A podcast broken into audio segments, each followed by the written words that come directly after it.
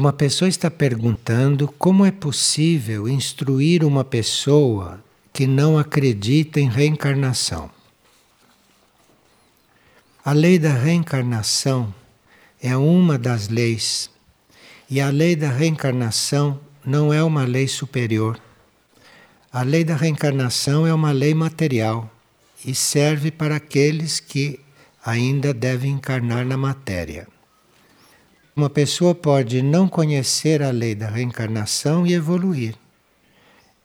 Agora, a principal lei para todos nós não é a da reencarnação. A da reencarnação é uma lei provisória para nós, porque a uma certa altura deixamos de reencarnar. Mas a lei principal para nós é a lei do amor. Na lei do amor, nós não precisamos falar muito, nós não precisamos saber falar, nós não precisamos que o outro queira ouvir. Enfim, a lei do amor para nós que estamos nesse sistema solar é a lei mais completa. De forma que, para você ajudar alguém, o principal é o amor. Se não há amor, as coisas ficam muitas vezes incertas. Agora, dentro da lei do amor, não há nenhum problema, não há nenhuma limitação. E decorre da lei do amor a lei do serviço, a lei do serviço é uma lei da alma.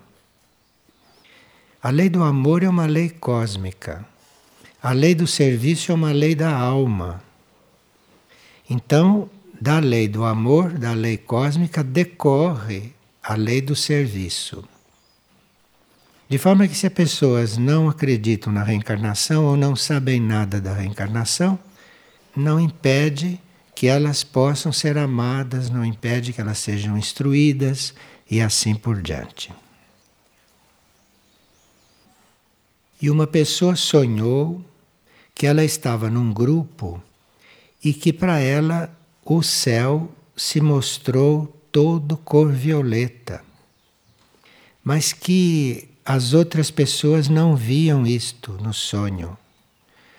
E ela quer saber o que isto significa. Sim, as coisas estão aí, mas nem todos as veem. Né? E quando há uma mudança atmosférica ou quando há uma mudança trazida pela presença de alguma nave ou de algum comando que esteja circulando, é muito comum que a maioria não perceba. Muito comum. Porque certas coisas, certos fenômenos só podem nos atingir só podem nos chamar atenção se nós estamos com a atenção voltada para o nível daquele fenômeno ou para a intenção daquele fenômeno. Se nós consideramos um mero fenômeno, podemos não ver. Eu me lembro que quando iam grupos ao Vale de Erques, havia pessoas que não viam as naves e outras que viam. De forma que existe também uma predisposição das pessoas e existe também uma coisa muito importante, que aquilo que está a serviço está a serviço em nome da harmonia, do equilíbrio e do amor.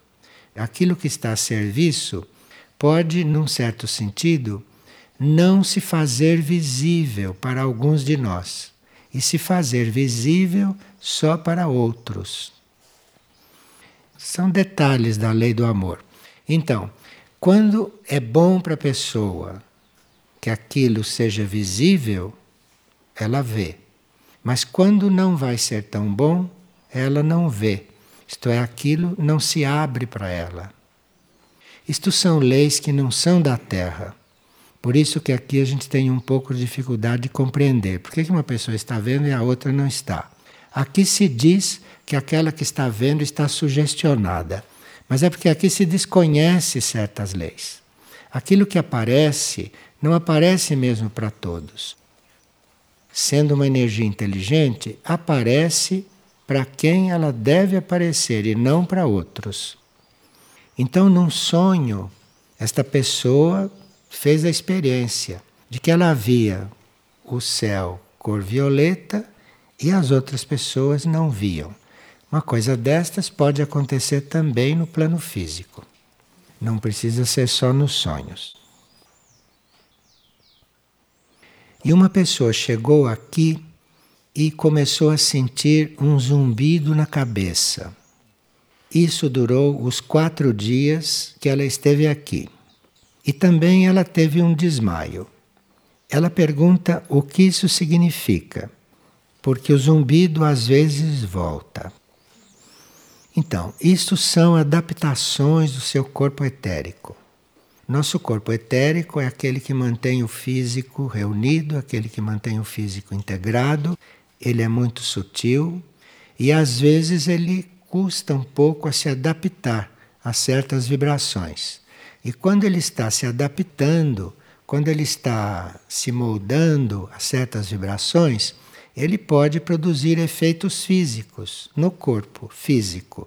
E esses zumbidos na cabeça são típicos de um etérico que está se esforçando, por exemplo, para entrar em mais contato com ideias superiores. O etérico está preparado para ideias superiores. O cérebro pode não estar, porque o cérebro foi armado, foi feito pela lei da hereditariedade. Então, no nosso cérebro, as células dos nossos pais, dos nossos bisavós, veio pela lei da hereditariedade isto. E o etérico pode estar mais influenciado, pode estar mais sob a onda da alma ou dos níveis mais sutis. Então, o etérico pode estar fazendo um trabalho de adaptação. E no cérebro, isto pode aparecer como zumbido. E desmaio. Desmaio também é um efeito que pode acontecer no corpo etérico, que pode não estar suficientemente fortalecido para estar em contato com certas energias. Então, o etérico pode estar habituado a vibrações mais densas, a vibrações mais físicas.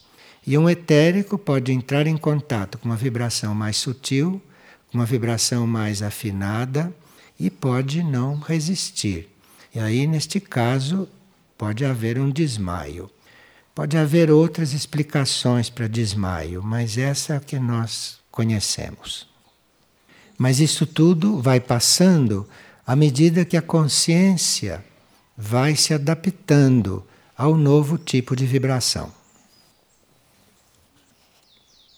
E uma pessoa estava estudando os raios e viu que muitas vezes as pessoas citam o sétimo raio, que é o raio da ordem e da organização, o raio do ritual, da, da ordenação, enfim, das coisas as pessoas falam neste raio quando querem impor as coisas, quando querem exigir, quando querem exigir limpeza, exigir ordem, exigir pontualidade. Então citam o sétimo raio como se o sétimo raio fosse o responsável por essa exigência, entre aspas. Nós temos no glossário esotérico, no verbete os raios no ser humano, temos uma instrução muito interessante. Nos raios no ser humano se mostra como cada um dos sete raios incide sobre nós. E cada um recebe esses raios de maneira diferente. Nós poderemos receber um raio positivamente e ele pode manifestar em nós todo o seu lado positivo. Mas um outro pode estar recebendo a influência deste raio e pode a presença deste raio estar estimulando nele os aspectos negativos dele.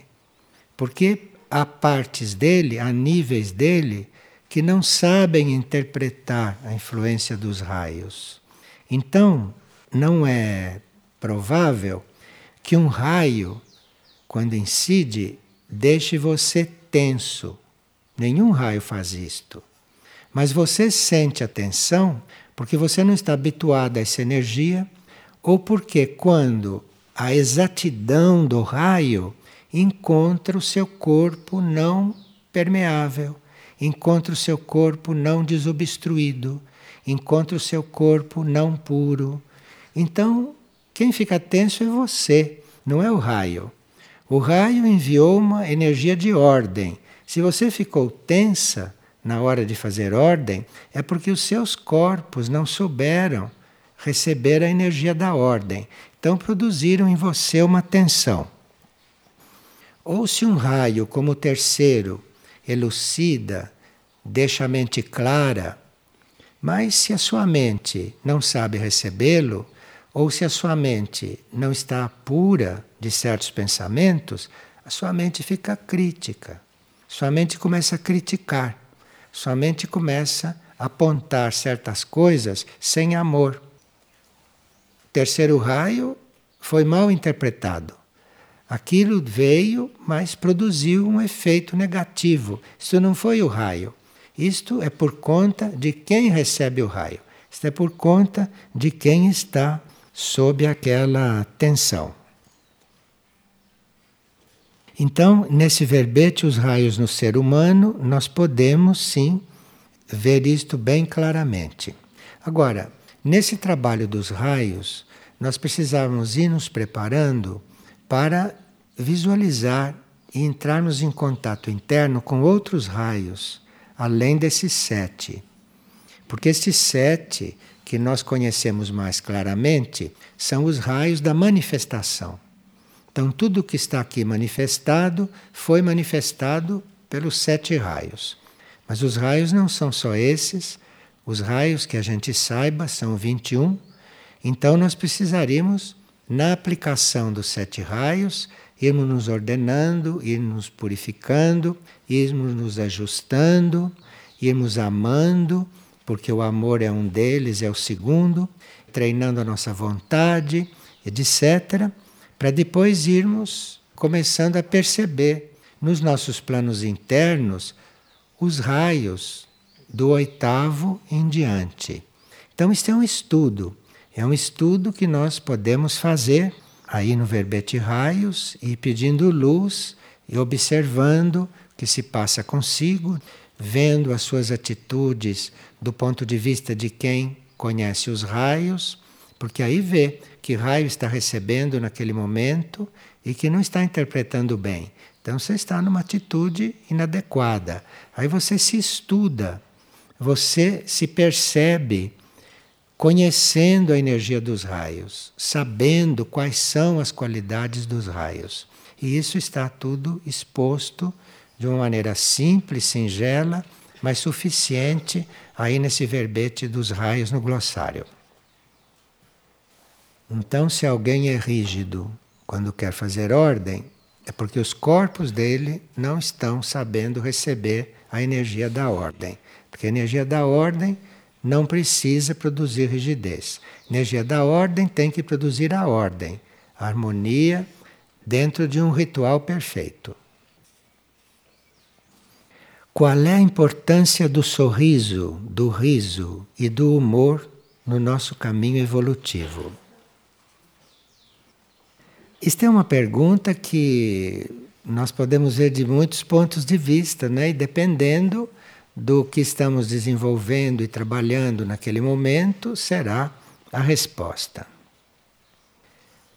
Num nível mais elevado que nós podemos estar nele, podemos alcançar, sabemos que estamos alegres quando começamos a perceber a grandeza do cosmos. Porque aqui neste mundo não há nenhum motivo para você estar rindo nem para você estar alegre, porque este é um laboratório muito pesado, às vezes. De forma que motivo para rir neste mundo não há motivo de um ponto de vista superior.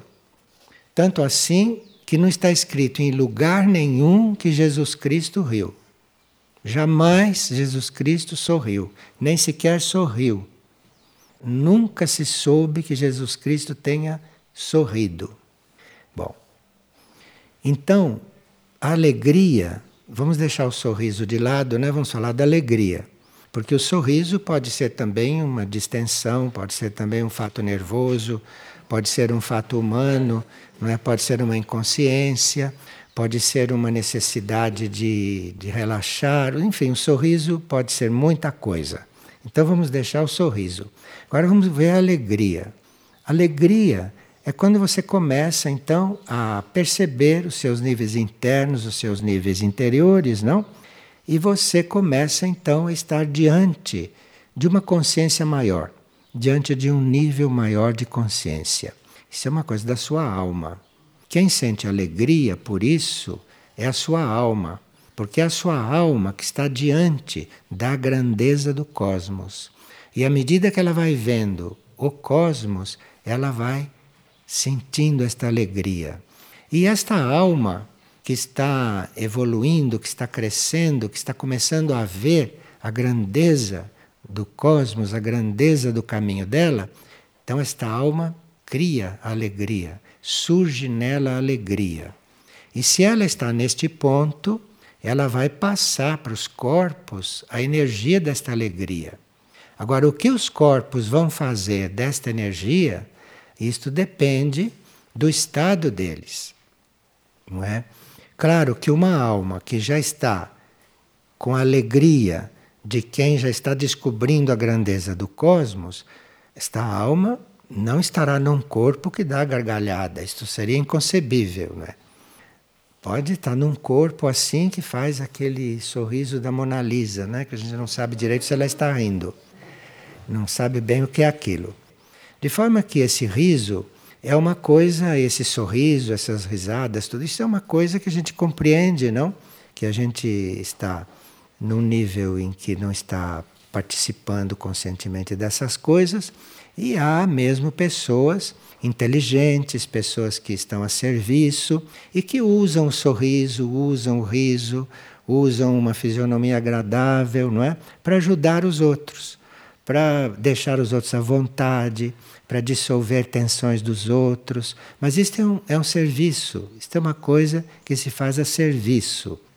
Sozinho, ninguém ia ficar rindo, nem sorrindo. Mas, na vida, isso pode sim ajudar os outros. Porque dizem, parece, que esse sorriso, que essa distensão é contagiosa. Que isto pode ajudar o outro, fazer bem para o outro. Mas vamos colocar cada coisa no seu lugar, não é? Para não nos confundirmos. E essa alegria, hoje, é muito necessária. Esta vibração, não? De uma alma que está reconhecendo a grandeza do cosmos. Então, isto é um sentimento, isto é uma realidade dentro da alma.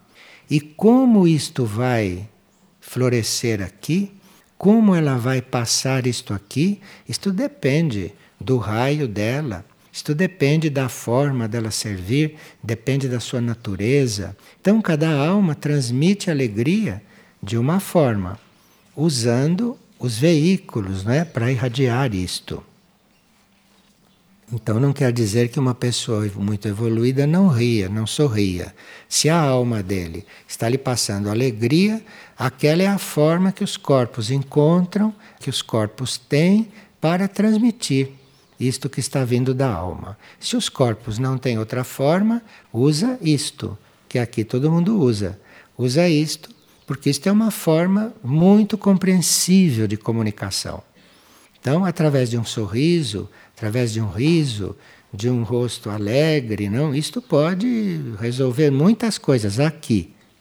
Mas o espírito não tem nada a ver com essas coisas e nos planos internos essas coisas não existem. Que existe nos planos internos é esta irradiação daquela alma que está reconhecendo a grandeza do todo, do cosmos, e aquilo é que se chama de alegria. Esta palavra está tão deturpada que perdeu seu sentido espiritual. De forma que vocês estão vendo que nós necessitaríamos de uma outra palavra né, para expressar isto. Estamos vendo que a palavra alegria cria muito mal entendido, mais atrapalha do que ajuda, porque não é a mesma coisa. Aquele sentimento da alma que está reconhecendo a grandeza do cosmos e a pessoa que aqui está feliz, contente, que está bem. Não deveria ser a mesma palavra para as duas coisas. Mas os nossos idiomas não foram feitos por gente que pensava, não foram feitos por gente que refletia. Foram feitos por pessoas que manifestavam a vida aqui e no máximo, no máximo filosofavam. Estou falando dos idiomas ocidentais, né? não estou falando de outros que a gente dificilmente aprende a usar. Mas a pessoa perguntou: nas civilizações avançadas perderam isso ou se transformaram? Não, se uma civilização é mais avançada, se são seres que têm mais contato com o cosmos, então a alegria deve ser um estado bem natural, deve ser um estado permanente. Agora, se sorriem, eu não sei, porque não sei se tem corpo físico para sorrir, não é? Isto é um estado de ânimo. Isto tudo é muito interessante para nós, porque nós teríamos que ir nos habituando a nos relacionar com estas coisas. Nós teríamos que ir nos habituando, essas perguntas são muito importantes, porque nós teríamos que ir nos habituando a ir contatando outros níveis de consciência e, portanto, outras formas de vida. Porque se nós ficarmos circunscritos à nossa forma de vida, esta forma de vida terrestre, humana, de superfície, se nós ficarmos restritos a esta forma de vida, podemos crescer muito pouco. Porque esta forma de vida é muito restrita. Esta forma de vida está dependendo da hereditariedade que tivemos, imagina, hereditariedade física, essa forma de vida está dependendo de tantas coisas que nos outros planos nem são cogitadas. Então, para nós irmos vivendo aqui de uma outra forma, a única porta de entrada é você ir penetrando os outros planos, porque dentro deste plano não há nenhuma chance de você viver diferente. Não tem, porque não tem horizonte mais do que aquilo que a gente conhece dentro das pessoas boas, das pessoas honestas, das pessoas ordenadas, enfim, das pessoas que manifestam os sete raios. Mas, além disso, tem muito mais. E a vida superior não está aqui muito visível. Você não pode encontrar isto aqui.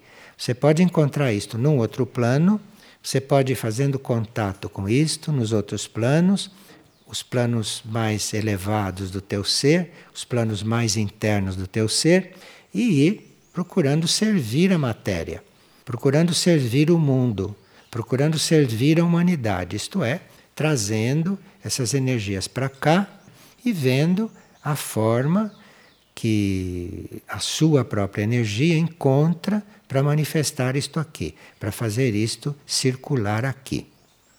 De forma que é um trabalho.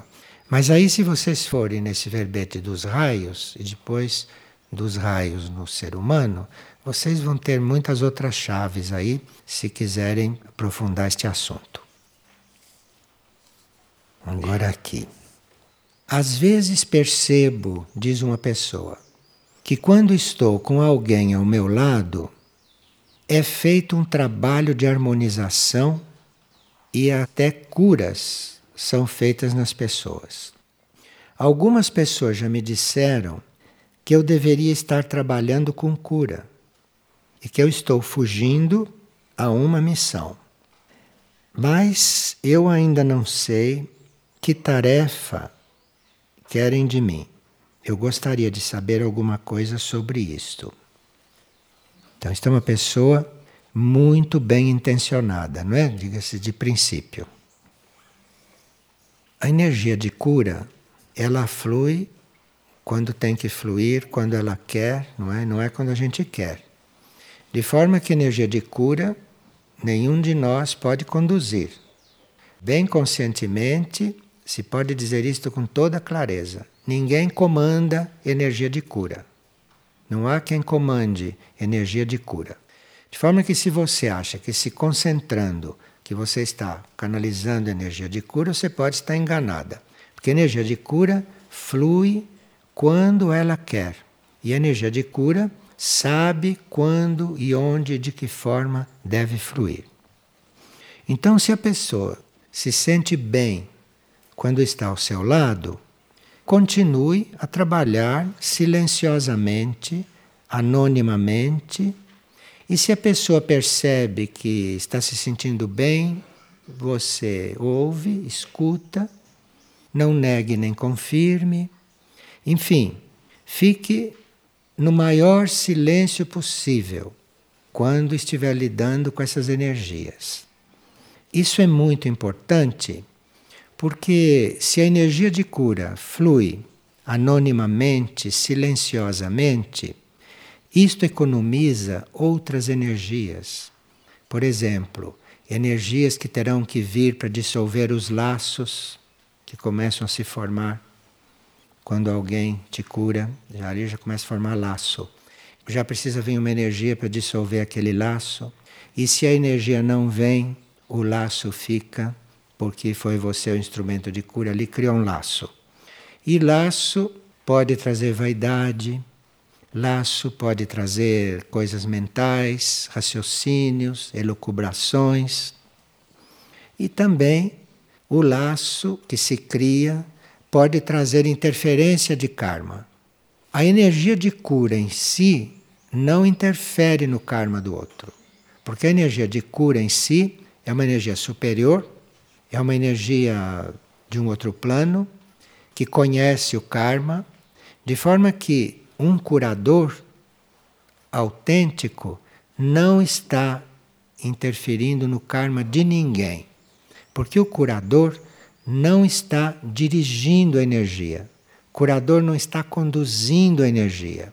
Curador está simplesmente aberto para a energia. É só isso que o curador faz.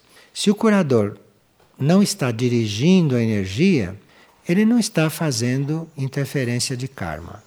A energia está vindo, a energia está fluindo e é a energia que está fazendo tudo. O curador está ali como um canal, apenas. E a energia, se flui, ela é que fluiu. Se a energia vai para alguém, ela é que foi. Se a energia vai fazer um certo trabalho, ela é que está fazendo o trabalho. O curador não interfere nisso.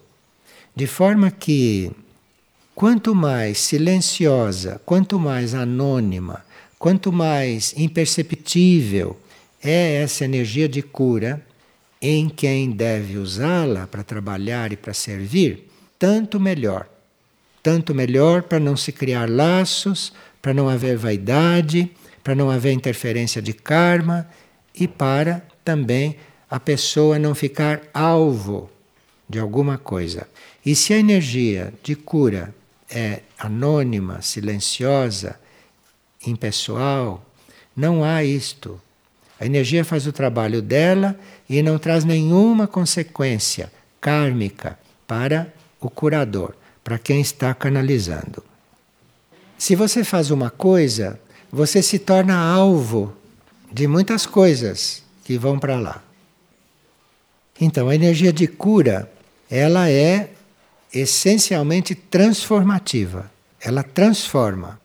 Então, se você está colocando algo seu próprio na energia de cura, você está interferindo, porque ela transforma. Ela transforma o outro, ela transforma a situação do outro. Então, quanto menos você estiver envolvido, quanto menos você estiver ativo, melhor. Deixa ela fazer tudo. De forma que esta pessoa, se as pessoas se sentem bem ao lado dela, ela tem que simplesmente esquecer disso e, quando estiver ao lado de alguém, estar da melhor forma possível. E uma pessoa gostaria de entender bem claramente qual é a diferença entre trabalho e serviço. Porque entre os múltiplos ajustes que os seus corpos devem fazer, é esse. Ela precisa saber quando ela está trabalhando e quando ela está servindo. Bom, o trabalho sabemos que existe, né? E todos nós trabalhamos. Todos nós trabalhamos. Porque se nós estamos participando de uma vida manifestada, aqui nós temos que trabalhar. porque o trabalho é um dos instrumentos de tudo que acontece na vida manifestada.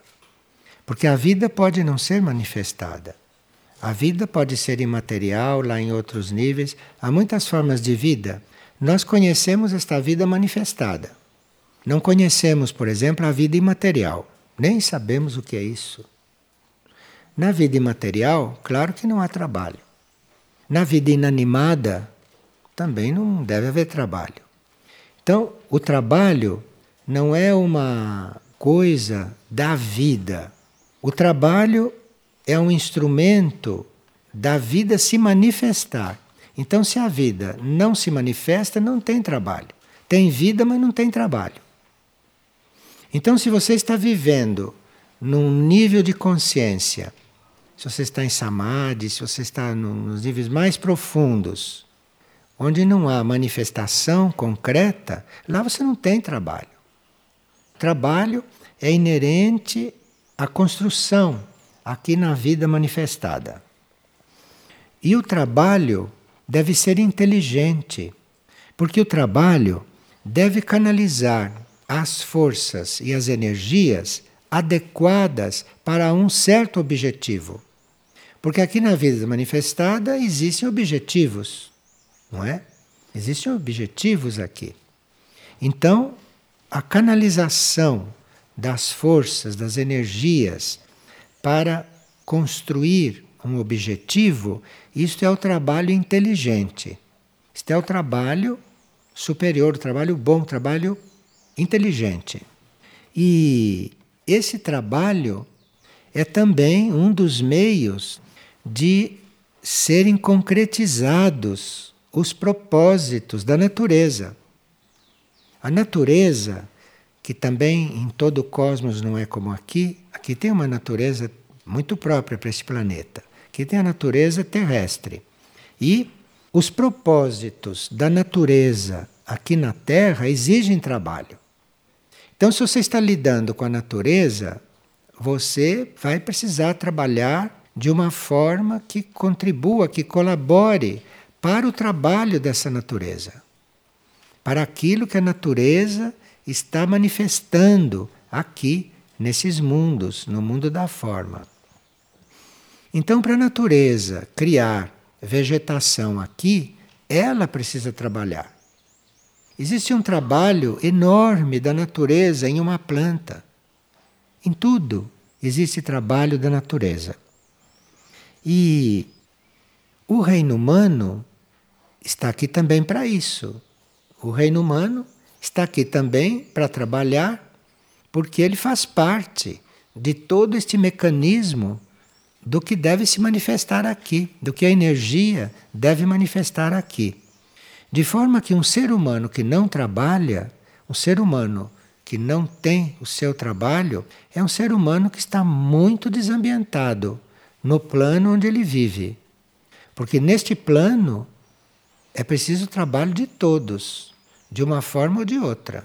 Senão o plano não se manifesta ou o plano não se mantém.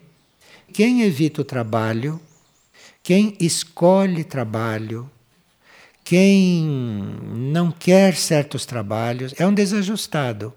Ele não está totalmente ajustado, ele não está coerente, ele não está harmonizado com o plano onde ele vive. Porque todos nós neste plano somos instrumentos de trabalho para que o plano se manifeste, para que o plano se realize. Então, o trabalho é uma coisa sagrada, o trabalho em si. O que aconteceu é que o reino humano deturpou isto. O reino humano deturpou esses princípios. E o reino humano trabalha para possuir as coisas. O reino humano trabalha para não fazer nada um dia. O reino humano trabalha o menos possível. É, ele deturpou tudo isso. Ele não compreendeu bem a sacralidade disto e criou aí uma série de problemas com o trabalho. Tanto assim que com o trabalho a humanidade criou verdadeiras aberrações com o trabalho. Mas isto não é a responsabilidade do trabalho. Isto é o que a humanidade fez do trabalho. Como, por exemplo, escravidão. Um dos maiores mal-entendidos do ser humano junto ao trabalho. Escravizar um outro. Isto foi uma das maiores obras negativas do ser humano. Outra deturpação que o ser humano impingiu ao trabalho foi a remuneração. Isto é uma coisa completamente instituída. A remuneração do trabalho é uma coisa instituída. Como se o trabalho precisasse ser remunerado. Distorceram tudo, de forma que acabaram remunerando o trabalho. No remunerar o trabalho, passou-se a um aperfeiçoamento desta aberração. Veja que mago é o reino humano, que mago negro é o reino humano. Trabalho de magia negra, instituído. O reino humano, grande mago neste sentido, chegou a atribuir aos diferentes trabalhos valores diferentes. Então você trabalha, vale tanto. O outro faz outra coisa, vale mais ou vale menos. Veja o que fizeram do trabalho. Então, para recuperar isto, nós temos que trabalhar bastante, num certo sentido. Temos que trabalhar bastante, mas na correta direção. Então, você vai fazer as coisas quando você compreendeu, quando você entendeu, e aí você vai criar, você vai ser um instrumento criativo através do trabalho. O trabalho pode ainda ser recuperado em parte, porque deixar de comprar as coisas é difícil que se consiga, né? Deixar de comprar as coisas. Porque o homem não está preparado para viver no sistema de trocas. Isto é, quem planta o arroz, dá o arroz e você dá para ele a roupa que você fez, que você teceu. E assim por diante. Mas o ser humano não está preparado para isso, porque o ser humano acha que as coisas têm valores diferentes, quando não é bem assim. Existe uma forma, não, de você lidar com o trabalho sem participar tanto dessas aberrações, que seria você, com seu trabalho, estar buscando suprir as necessidades dos demais. Suprir as próprias necessidades é um pouco diferente. Suprir as próprias necessidades, cada um tem que suprir mesmo, porque está vivendo aqui, nesses planos, e aqui se tem que suprir necessidades. De forma que isto é de lei, é da lei material desses planos. Então, o trabalho começa a mudar de feição, começa a mudar de vibração, é quando você começa a trabalhar para suprir a necessidade do outro ou dos outros. E no você trabalhar, no você estar suprindo a necessidade dos outros, você está ao mesmo tempo trabalhando o esquecimento de si.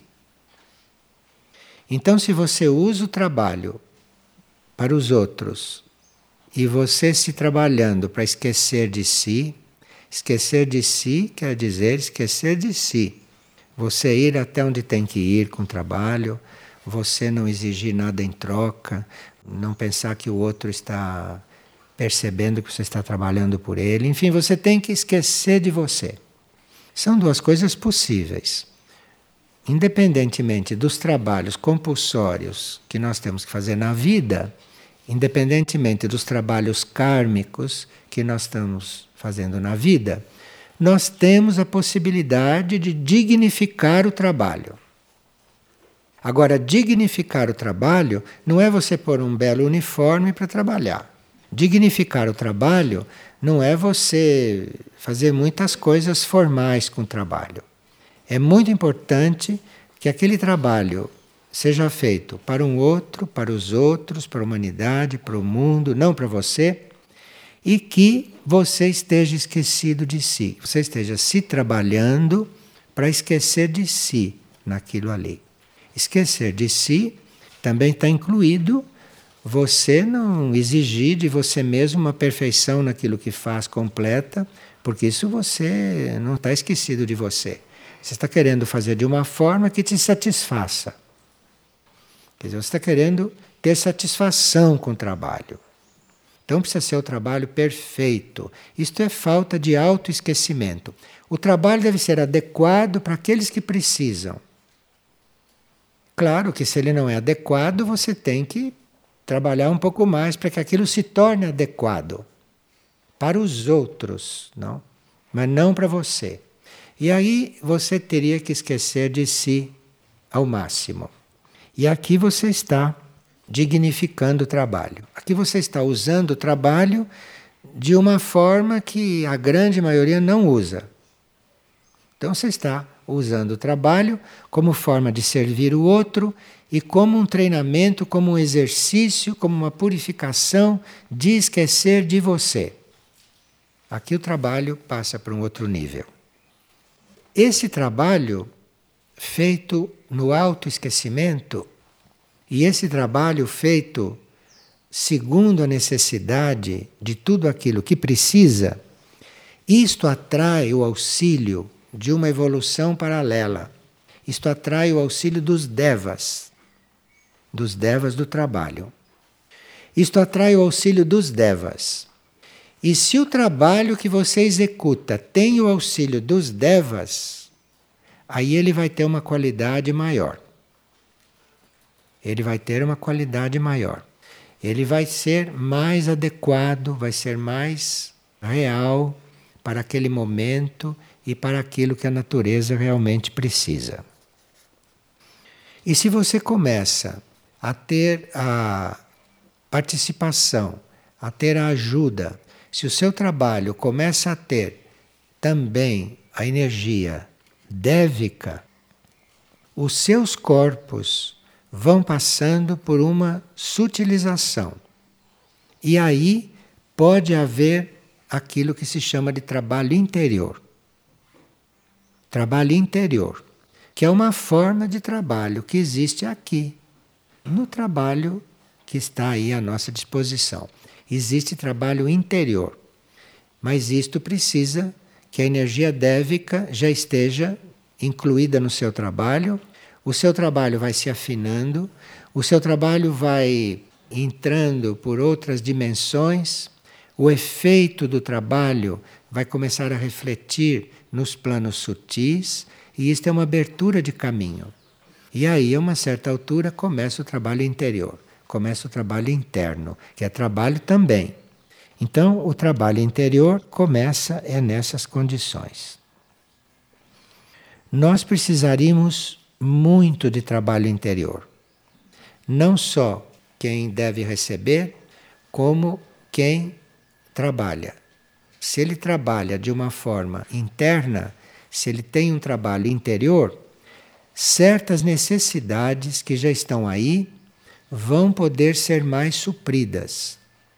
Por exemplo, quando as instituições que fracassaram, não é? Todas as instituições humanas a esta altura fracassaram. Não houve instituição alguma que não tivesse fracassado nas suas finalidades elevadas. E essas instituições, inclusive as instituições de saúde e tudo mais, necessitam de quem trabalhe internamente, interiormente, quem faça trabalho interno para se resolver certos assuntos, como os assuntos ligados a essa contaminação geral, a essa poluição geral, a esta escassez de água, que as águas estão mudando de lugar, este envenenamento dos alimentos. Então, tudo isto está pedindo trabalho interior. Porque se você está lidando com alimento envenenado, se você está lidando com um alimento transgênico, isto é, um alimento falsificado, um alimento que não é o alimento original, mas uma coisa artificial, uma coisa que não preenche tudo aquilo que o alimento verdadeiro deveria fazer, Se você está lidando com isto, como nós todos estamos ou estaremos lidando com isto daqui a pouco, então aqui precisa trabalho interior. Precisa trabalho interior na hora de plantar, na hora de colher, na hora de transportar, na hora de cozinhar, na hora de. Precisa trabalho interior em todas as fases para suprir aquilo que hoje vai começar a ficar bastante deficiente no plano físico.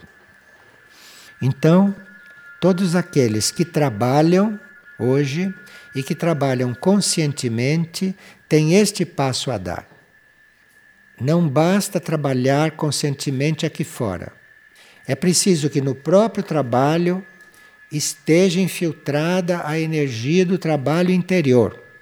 Porque o trabalho aqui fora tem condições de ser um instrumento de transmutação das coisas.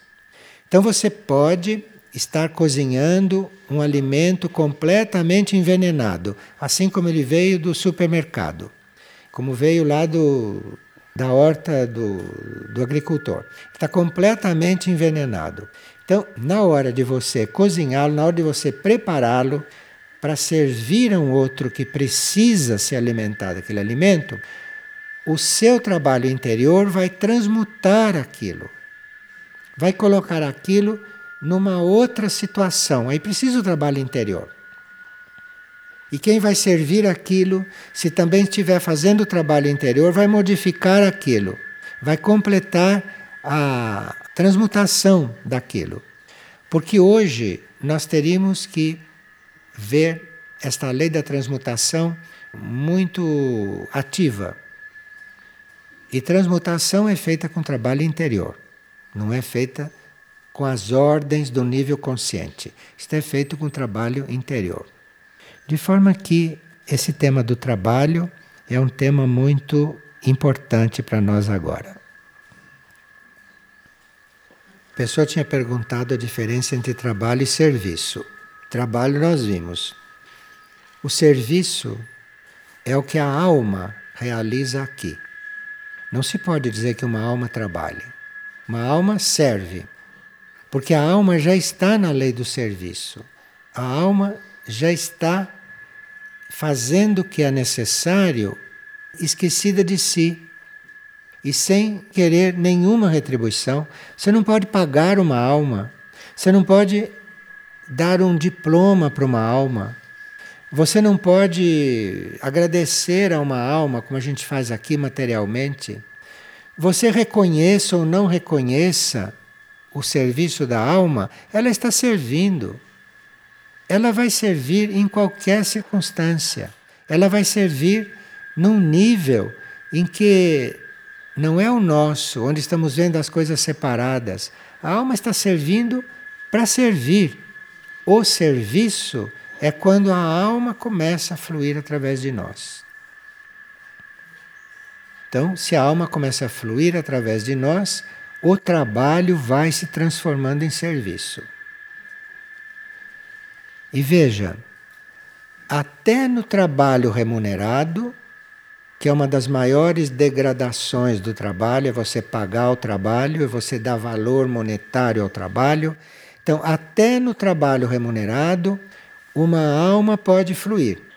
Veja o poder do serviço, o poder da lei do serviço. Agora, não é você que está conduzindo aquele serviço. Porque o que você está fazendo já está comprometido. Mas o serviço da alma pode fluir, pode entrar ali, pode penetrar ali.